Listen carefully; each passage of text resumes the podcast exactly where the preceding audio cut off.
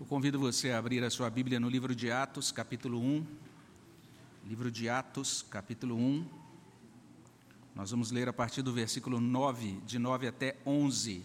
Atos 1, de 9 a 11.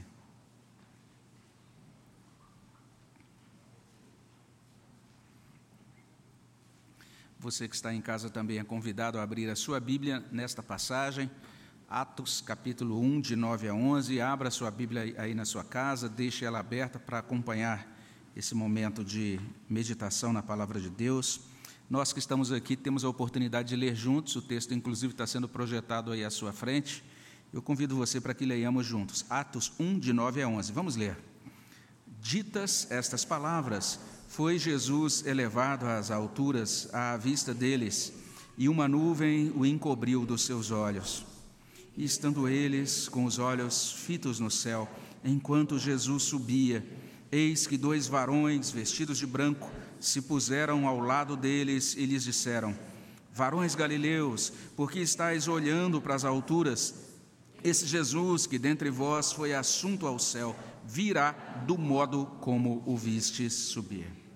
Pai Celestial, abençoa os nossos corações nesta hora, Senhor. Ó oh, Pai, nós nos colocamos na tua presença, reconhecendo, ó Deus, a verdade e a autoridade da tua palavra, e suplicamos, ó Deus, que o teu Espírito visite o nosso coração e traga para nós, ó Deus, esta autoridade. Ilumina, Senhor Deus, o nosso entendimento. Traz, ó Deus, de modo muito vivo e prático essa verdade para as nossas vidas, de modo que ela produza transformação nós pedimos, ó Deus, que o Senhor vença o inimigo na nossa vida, na vida da tua igreja, na vida do coração e nos corações daqueles que estão nos ouvindo, que seja uma noite, ó Deus, em que o teu evangelho e Cristo, o nosso Senhor, tenha supremacia sobre a nossa vida. Nós suplicamos a tua bênção e a tua graça no nome do nosso Senhor Jesus. Amém, Senhor Deus. Nós estamos nesta mensagem, de certa maneira, concluindo a introdução do livro de Atos, né? porque todo esse primeiro capítulo do livro de Atos está introduzindo, preparando o terreno para aquilo que segue é um livro realmente precioso da palavra de Deus. Tivemos oportunidade na semana passada de receber algumas informações assim bem introdutórias, necessárias, úteis sobre esse livro. E quando olhamos aqui para esses versos iniciais, versos 1 até 11, a gente pode dizer que de certo modo eles estão apresentando Jesus subindo ao céu, dando uma missão aos seus discípulos. Essa é a ênfase desses versículos iniciais. Nós temos aqui o autor do livro de Atos conectando esse livro com o Evangelho de Lucas. Basta a gente dar uma boa olhada ali para o capítulo final, Lucas 24, o final do terceiro Evangelho. Tem muita coisa similar, tem muita coisa que se encaixa aqui nesse início do livro de Atos. Por exemplo, em Lucas 24, 46 nós temos a informação de que Jesus padeceu, ressuscitou dentre os mortos no terceiro dia. E quando a gente olha para o início do livro de Atos, Atos capítulo 1, verso 3, a gente tem essa afirmação de que Jesus se apresentou aos discípulos e as evidências da ressurreição de Jesus são incontestáveis.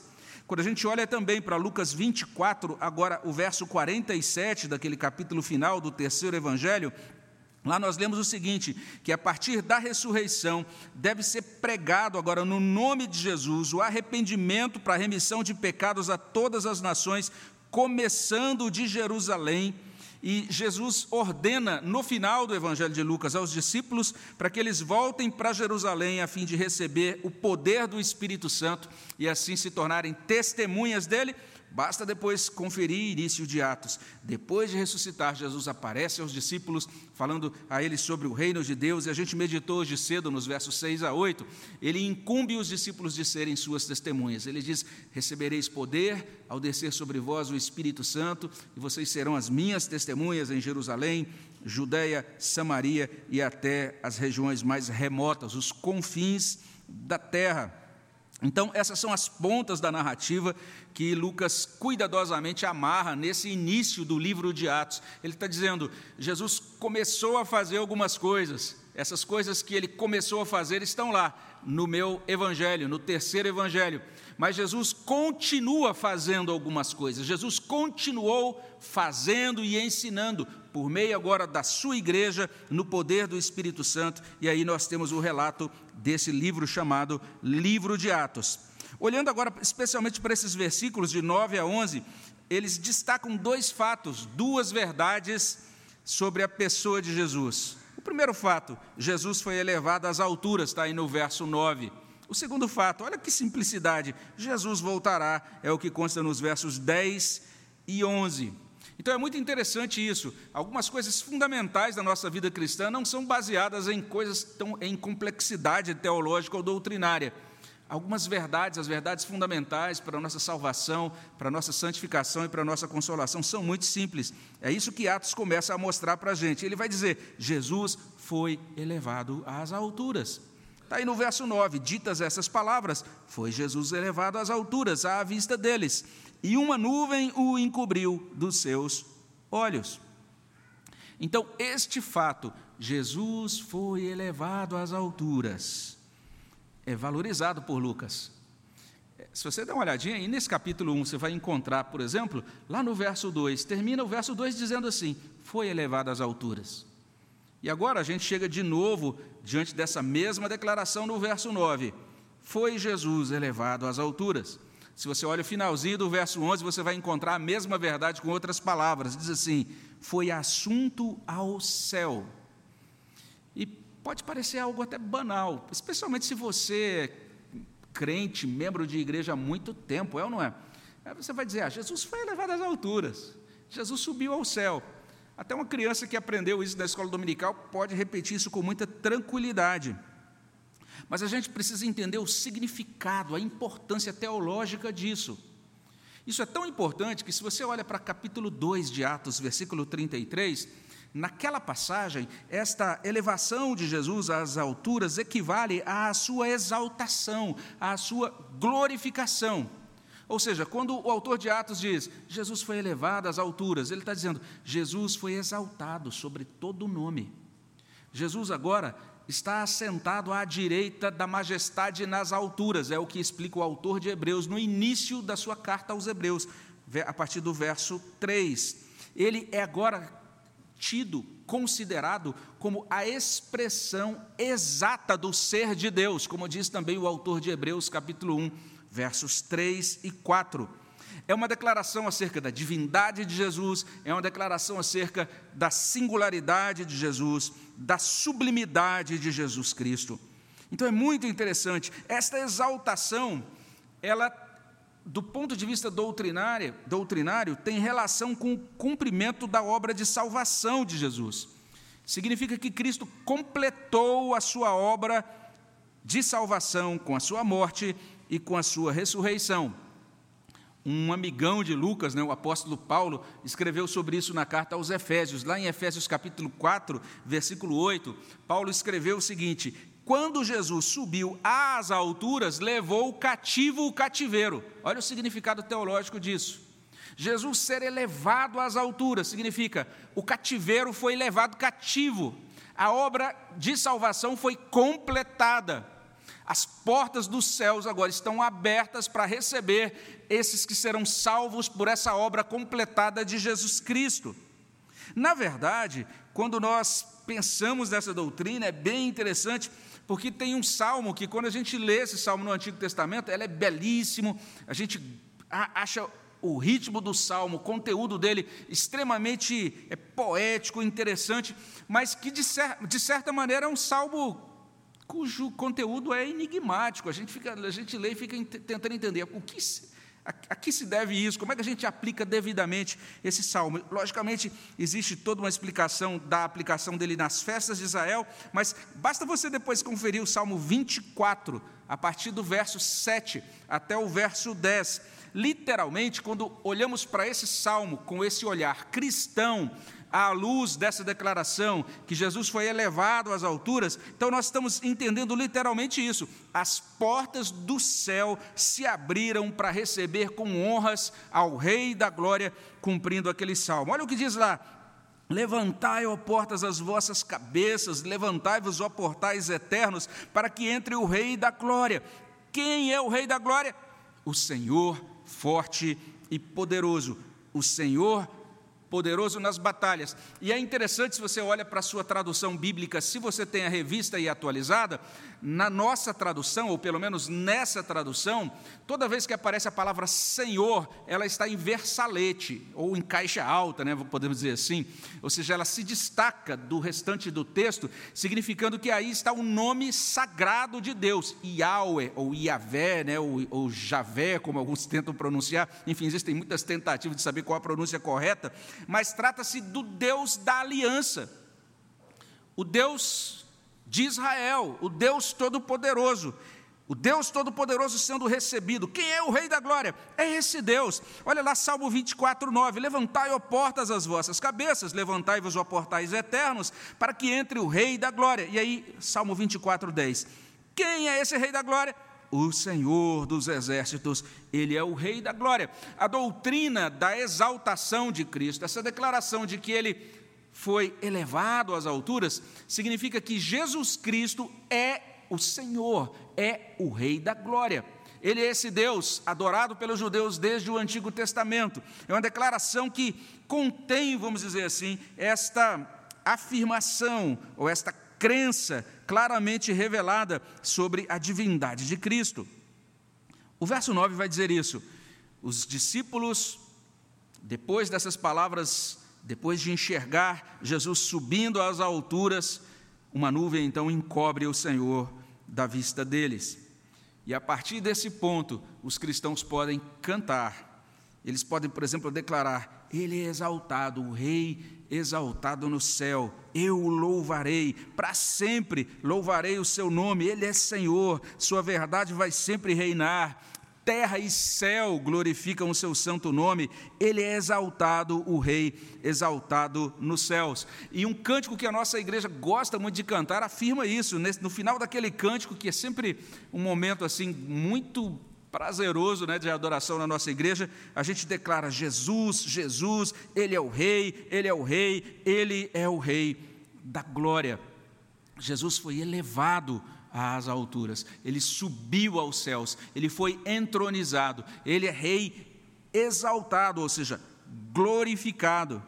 Então, essa doutrina, a doutrina da elevação de Jesus Cristo às alturas, é extremamente importante na teologia de Lucas, é extremamente importante na teologia do Novo Testamento, mas infelizmente não é muito valorizada pelos cristãos protestantes. A gente não, não enfatiza muito isso, né? a gente sempre fala da morte, da ressurreição de Cristo, mas poucas vezes a gente fala sobre Jesus Cristo sendo exaltado, sendo entronizado à direita de Deus Pai nas alturas. Veja só, por que isso é importante? E quando a gente pergunta assim, o que é que distingue o cristianismo? Ah, talvez se responda, é a doutrina da justificação pela graça, pela fé somente, né? É essa é a doutrina que distingue, gerou inclusive a, a, a reforma protestante, etc. E realmente, a doutrina da justificação pela fé, ou pela graça mediante a fé somente, ela é um divisor de águas na história do cristianismo. Foi o que gerou ali aquela aquela separação entre o catolicismo romano e o protestantismo no século XVI. Mas é essa doutrina da elevação de Cristo às alturas que demarcou, que traçou a linha divisora entre o cristianismo e o judaísmo. E é essa doutrina da elevação de Cristo às alturas que também traçou a linha que divide o cristianismo e o islamismo. Então você vai perceber como essa doutrina é importante. Entendamos isso. Para o judaísmo, e também a gente pode dizer para o islamismo, um ser humano ressuscitar é impressionante. O cristianismo, judaísmo, islamismo, vão dizer, ah, o ser humano, Deus ressuscita mortos. Essas três religiões afirmam essa, essa verdade. Eles vão entender, isso é algo maravilhoso, um grande milagre que Deus é capaz de operar. E se a gente olha para a Escritura, a gente vai perceber isso. No Antigo Testamento tem ressurreição de mortos. Você pode conferir, por exemplo, a ressurreição de mortos nos ministérios dos profetas Elias e Eliseu. Temos aquele episódio da ressurreição do filho da viúva de Sarepta, em 1 Reis 17, de 17 até 24.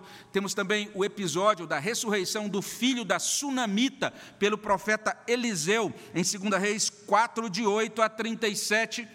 Temos inclusive a declaração de Jó, né, no seu, naquela declaração clássica: Eu sei que o meu redentor vivo, vive, por fim ele se levantará sobre toda a terra, e eu o verei com esses meus próprios olhos. Essa crença num redentor que ressuscita os mortos. Então, a crença na ressurreição é maravilhosa, é uma crença que precisa ser reafirmada em cada geração. Mas nós precisamos compreender que tanto o judaísmo como também o, o, o islamismo acreditam em ressurreição. Então você afirmar para eles, Jesus ressuscitou, provavelmente o muçulmano vai dizer, é isso mesmo, Allah tem o poder de ressuscitar mesmo. E o judaísmo vai dizer, olha, é isso mesmo, houve ressurreição também desde o Antigo Testamento. Não há distinção entre essas religiões do que diz respeito à crença na ressurreição, logicamente, existem distinções quanto ao modo como isso vai acontecer, descritas em cada corpo doutrinário, mas as três grandes religiões, essas três grandes religiões creem na ressurreição. Além disso, para o judaísmo e para o islamismo, um ser humano subir ao céu também é impressionante, maravilhoso, mas perfeitamente crível. Basta a gente olhar para o precedente do patriarca Enoque, Gênesis capítulo 5, verso 24. Enoque andou com Deus e já não era, Deus o tomou. Então, de modo geral, essa passagem tem sido interpretada ao longo dos tempos como a Eloque ter sido trasladado, ele não passou pela morte, ele foi tomado por Deus sem passar pela morte. É uma das figuras, inclusive, enigmáticas que é citada na carta de Judas. Mas, além disso, nós temos, além de Enoque, a figura do profeta Elias, que também não passou pela morte. O texto de 2 Reis 2,11 diz que Elias subiu ao céu num redemoinho. Olha só que história bonita.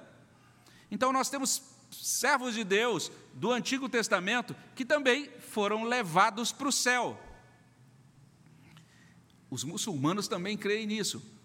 Se você visita a cidade de Jerusalém hoje, lá onde antes existia o templo judaico, né, o primeiro e segundo templos naquele Monte Sião, ou no Monte Sagrado, melhor dizendo, lá onde existia o templo judaico, hoje existe uma mesquita essa, essa mesquita é chamada de o Domo da Rocha. E essa é uma mesquita sagrada, é um lugar sagrado para os muçulmanos. Você tem uma parte da cidade de Jerusalém que é gerenciada pelos israelenses e tem uma parte que é gerenciada pelos muçulmanos, pelos palestinos. Então, quando você está visitando Jerusalém, no dia de visitar a mesquita, porque muitos cristãos passam por lá, ali naquele local você ainda encontra é, partes da estrutura do segundo templo. Então, muitos cristãos passeiam, visitam aquela mesquita. A gente teve a oportunidade de visitá-la com um grupo aqui da nossa igreja em 2015. Então, quando a gente chega naquela mesquita, antes da gente sair, o guia já falou: hoje tem que levar o kit talibã, ou seja, as mulheres totalmente cobertas, a gente vai entrar numa área palestina, e aí você segue, sobe ali naquela plataforma, os homens separados das mulheres, não podem conversar com as mulheres, é realmente tudo de acordo com as regras, as leis da fé muçulmana. E porque para eles aquele lugar é importante, eles creem, eles afirmam que daquele ponto Maomé subiu aos céus. Então, na fé muçulmana, eles também dizem isso. O nosso profeta subiu aos céus. Então, o fato de um ser humano subir aos céus é crível para o judaísmo, é crível também para a fé muçulmana. Mas agora o cristianismo diz o seguinte: Cristo subiu aos céus e foi exaltado à destra de Deus Pai. É o que consta em Atos capítulo 2, versículo 33. Vale até a pena você ler o início do verso. Diz assim: Exaltado, pois, à destra de Deus. E aí o texto diz: Ele, Jesus exaltado, recebeu do Pai a promessa do Espírito, e o próprio Jesus derramou o Espírito Santo. Derramou isso que vocês estão vendo e ouvindo. O cristianismo se distingue dessas outras crenças todas porque a doutrina da exaltação de Cristo não é apenas a doutrina de um homem que é levado ao céu, não é apenas a ideia, a doutrina de um homem que venceu a morte e ressuscitou. Na verdade, é a doutrina de que Jesus é Deus, digno de todo louvor e adoração. Esse fato da elevação de Jesus traça então uma linha que separa o cristianismo do judaísmo. A gente vai perceber isso aqui à medida que a gente entende, que a gente acompanha os desdobramentos do livro de Atos. Quando começa o movimento, é, tudo, toda, toda, toda aquela bênção de Deus sobre o povo no Pentecostes, e essa igreja então começa a se organizar em Jerusalém, num primeiro momento ela conta com a simpatia de todo o povo. Mas à medida em que os judeus vão entendendo que esses crentes em Jesus estão declarando que Jesus é Deus, então esse movimento começa a ser chamado de seita dos nazarenos. A gente vai ver isso no livro de Atos.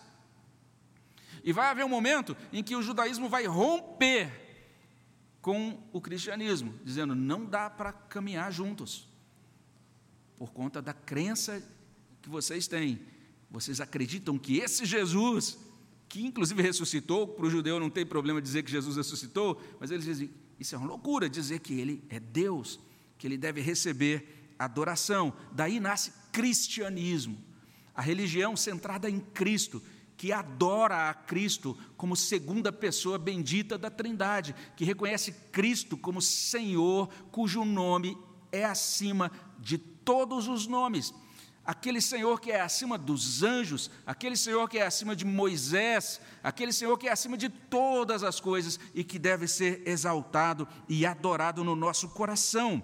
Jesus foi elevado às alturas. É o primeiro fato destacado em Atos capítulo 9, eh, capítulo 1, de 9 até 11. E o texto de Atos prossegue esclarecendo, em segundo lugar, que Jesus voltará. Olha aí, versos 10 a 11. Estando eles com os olhos fitos no céu, enquanto Jesus subia, eis que dois varões vestidos de branco se puseram ao lado deles e lhes disseram: Varões galileus, por que estáis olhando para as alturas? Esse Jesus que dentre vós foi assunto ao céu virá do modo como o vistes subir. Então, enquanto os discípulos, provavelmente ali, olhando estupefato Jesus subindo aos céus, enquanto eles estavam ali contemplando o Senhor, surgem esses dois homens ou dois varões, né, que nós entendemos como dois anjos vestidos de branco, e esses, esses anjos então fazem essa declaração: Esse Jesus que dentre vós foi assunto ao céu, virá do modo como o vistes subir.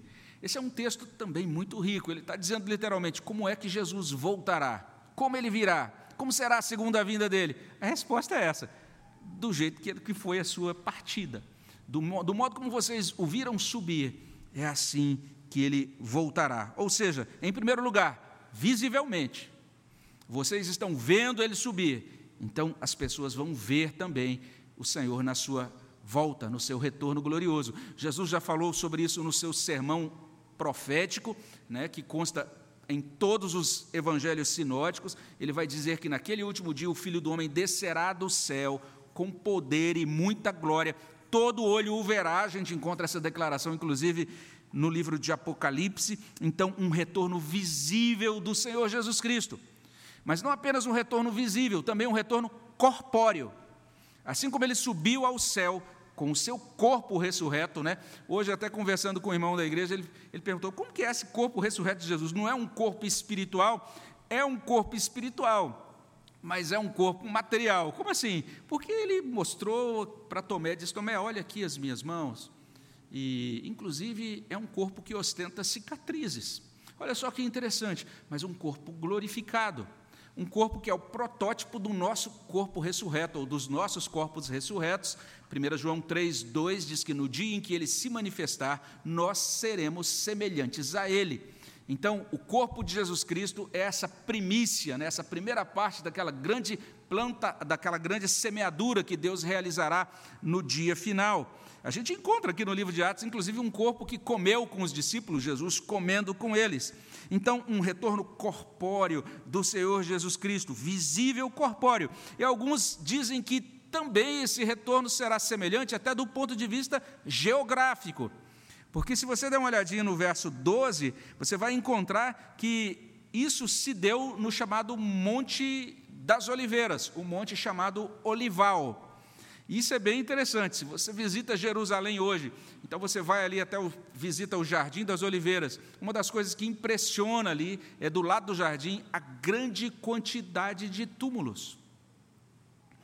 E é até estranho dizer isso, mas é lindíssimo você, ver todas aquelas sepulturas branquinhas, né? assim, assim, o sol ali sobre aquela brancura, um monte de túmulos. E eles explicam isso: olha, esses túmulos aqui são caríssimos, já foram ocupados há séculos. E muitos cristãos quiseram ser enterrados aqui porque eles acreditam: Cristo vai descer aqui no Monte das Oliveiras. Quando ele descer, eu quero ser um dos primeiros a ressuscitar, eu quero estar pertinho de onde ele vai descer. Por conta dessa crença do retorno de Cristo literal, inclusive em termos geográficos, de Jesus retornar, inclusive naquela localidade, no Monte das Oliveiras. É uma crença alentada por muitos cristãos ao longo dos tempos.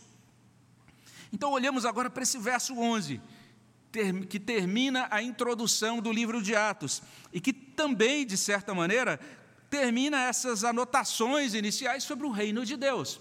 Jesus passou 40 dias com seus discípulos falando com eles acerca do reino de Deus. Um discípulo, ou pelo menos alguns deles, no verso 6, perguntam: quando é que isso se dará? Quando se dará essa restauração do reino de Israel? Jesus começa a responder dizendo: Não compete a vocês saberem quando acontecerá isso, o que compete a vocês é serem minhas testemunhas, vocês vão receber poder e vão, e vão ser minhas testemunhas em Jerusalém, na Judéia e Samaria, e depois ele sobe aos céus. E os discípulos dizem: Ele voltará, o reino será consumado, será completado na segunda vinda de Cristo. Os discípulos o contemplarão em seu retorno, assim como o contemplaram na sua partida. O que está acontecendo aqui ou o que aconteceu naquele momento da história, é literalmente aquilo que Jesus já tinha avisado em João capítulo 14. Lá em João 14, a gente encontra Jesus dizendo assim: Não se turbe o vosso coração, do verso 1 até o verso 3 que eu estou lendo, João 14, 1 a 3. Não se turbe o vosso coração, credes em Deus, crede também em mim. Na casa do meu pai há muitas moradas, se assim não for, eu vou-lo teria dito, pois vou preparar-vos lugar. Então o Senhor ressurreto sobe, recebe toda a honra e toda a glória do Pai, é assentado à direita da majestade nas alturas, inicia o seu ministério como sumo sacerdote celestial, como a gente aprendeu ali na carta aos Hebreus, e está ali preparando o lugar para os seus discípulos. E ele diz: Quando eu for e vos preparar lugar, assim que terminar isso, ele voltará e nos receberá para Ele mesmo, para que onde Ele está estejamos nós também.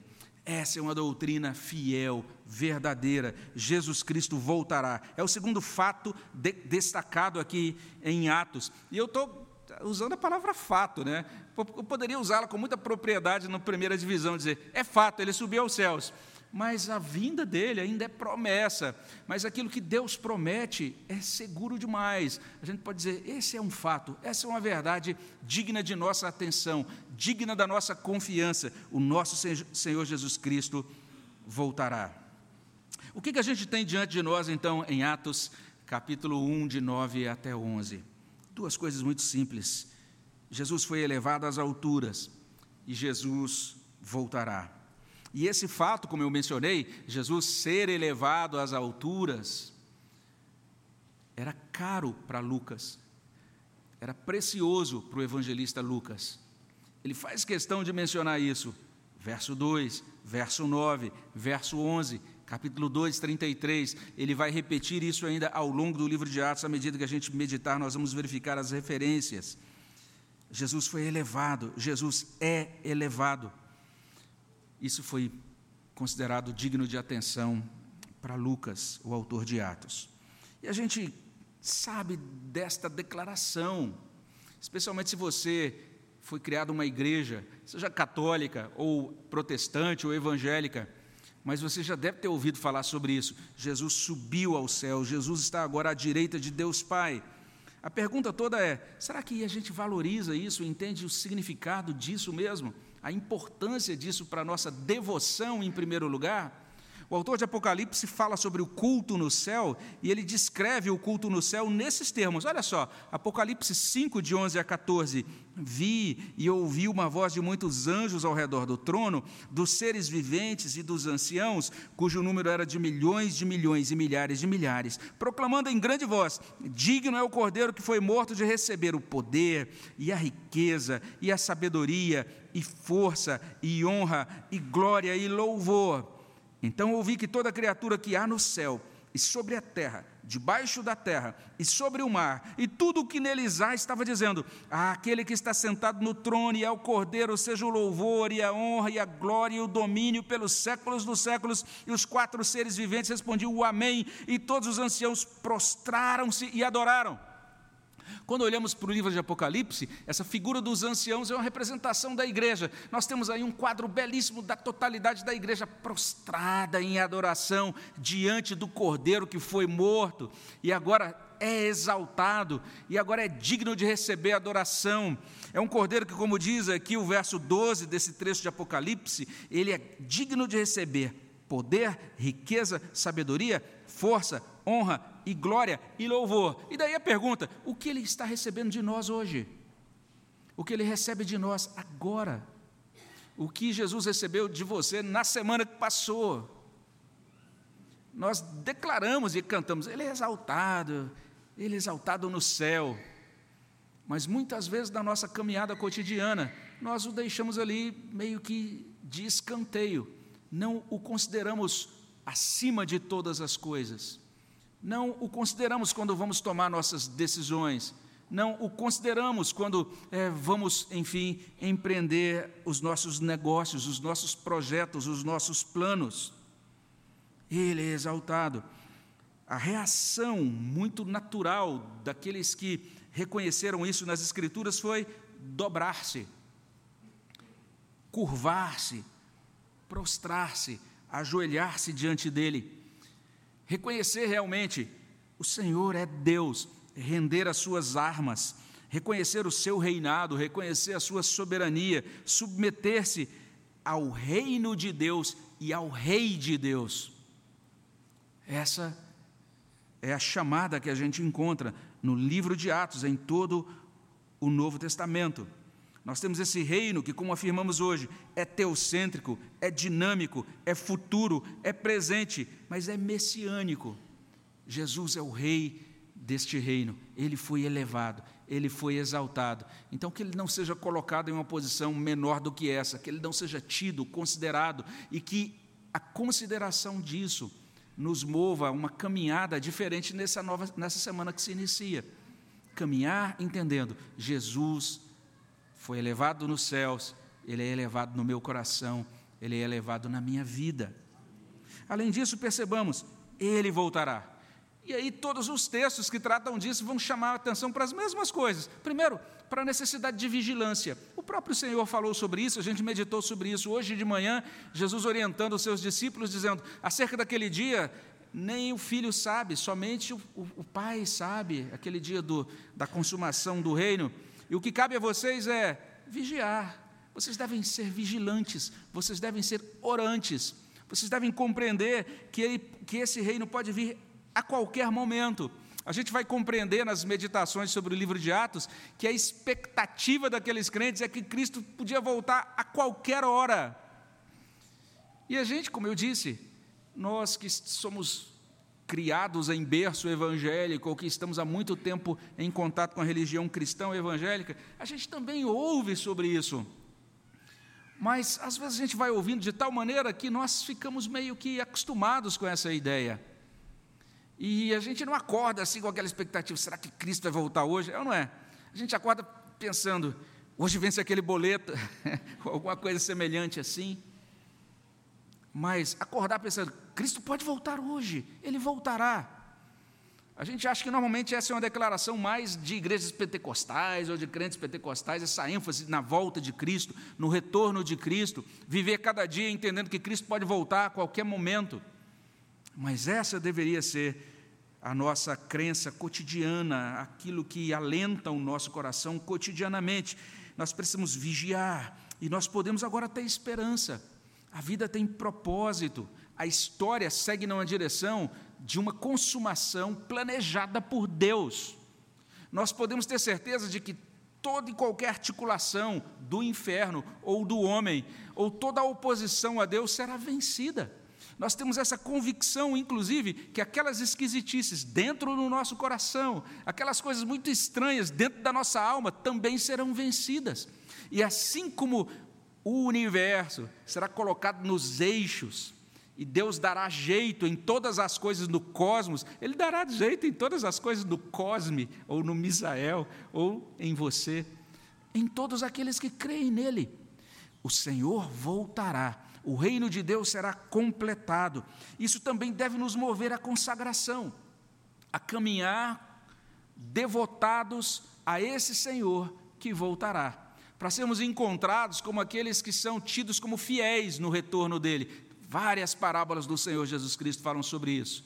Várias parábolas, de certa maneira, pintam esse mesmo quadro. O Senhor voltando, encontrando algumas, algumas pessoas ali que ele incumbiu para realizar o trabalho dele. Algumas foram zelosas em entender: o meu Senhor voltará, e eu quero todos os dias viver à luz dessa verdade, até o dia da volta dele.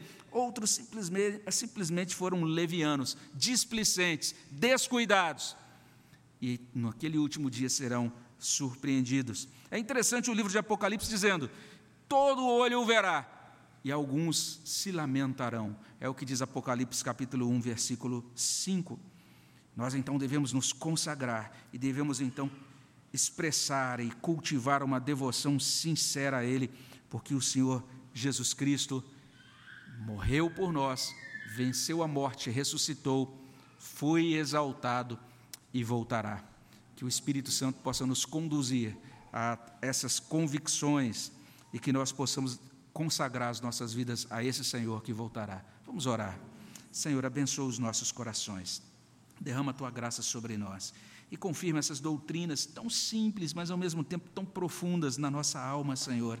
Ó oh Deus, não deixe que elas sejam diminuídas, esmaecidas, nem roubadas pelo inimigo. Ó oh, Pai, abençoa, Pai, para que elas possam produzir um bom fruto na nossa vida e que nós possamos crer no Senhor nessa noite, nós possamos, ó Deus, nos devotar ao Senhor nesta noite, e nós possamos, ó Deus, já nesta noite antecipar o louvor e a adoração que são devidos ao Cordeiro de Deus que foi morto, ao Senhor Jesus Cristo que ressuscitou e que agora está assentado à direita de Deus Pai Todo-Poderoso. Ó Espírito Santo, instila em nós esse culto e essa adoração verdadeiros, essa fé verdadeira em Jesus Cristo como nosso Senhor, como nosso Redentor, como Rei dos Reis e Senhor dos Senhores. É o que pedimos no nome de Jesus. Amém, Senhor Deus. Nós teremos o coral adulto mais uma vez adorando ao Senhor. Somos convidados a acompanhar essa, esse louvor, esta adoração com o nosso coral adulto. E logo depois do coral Louvar ao Senhor, nós já teremos também uma oportunidade, a equipe de louvor estará vindo à frente para nos é, conduzir também em cânticos de adoração. Então, palavra com o coral.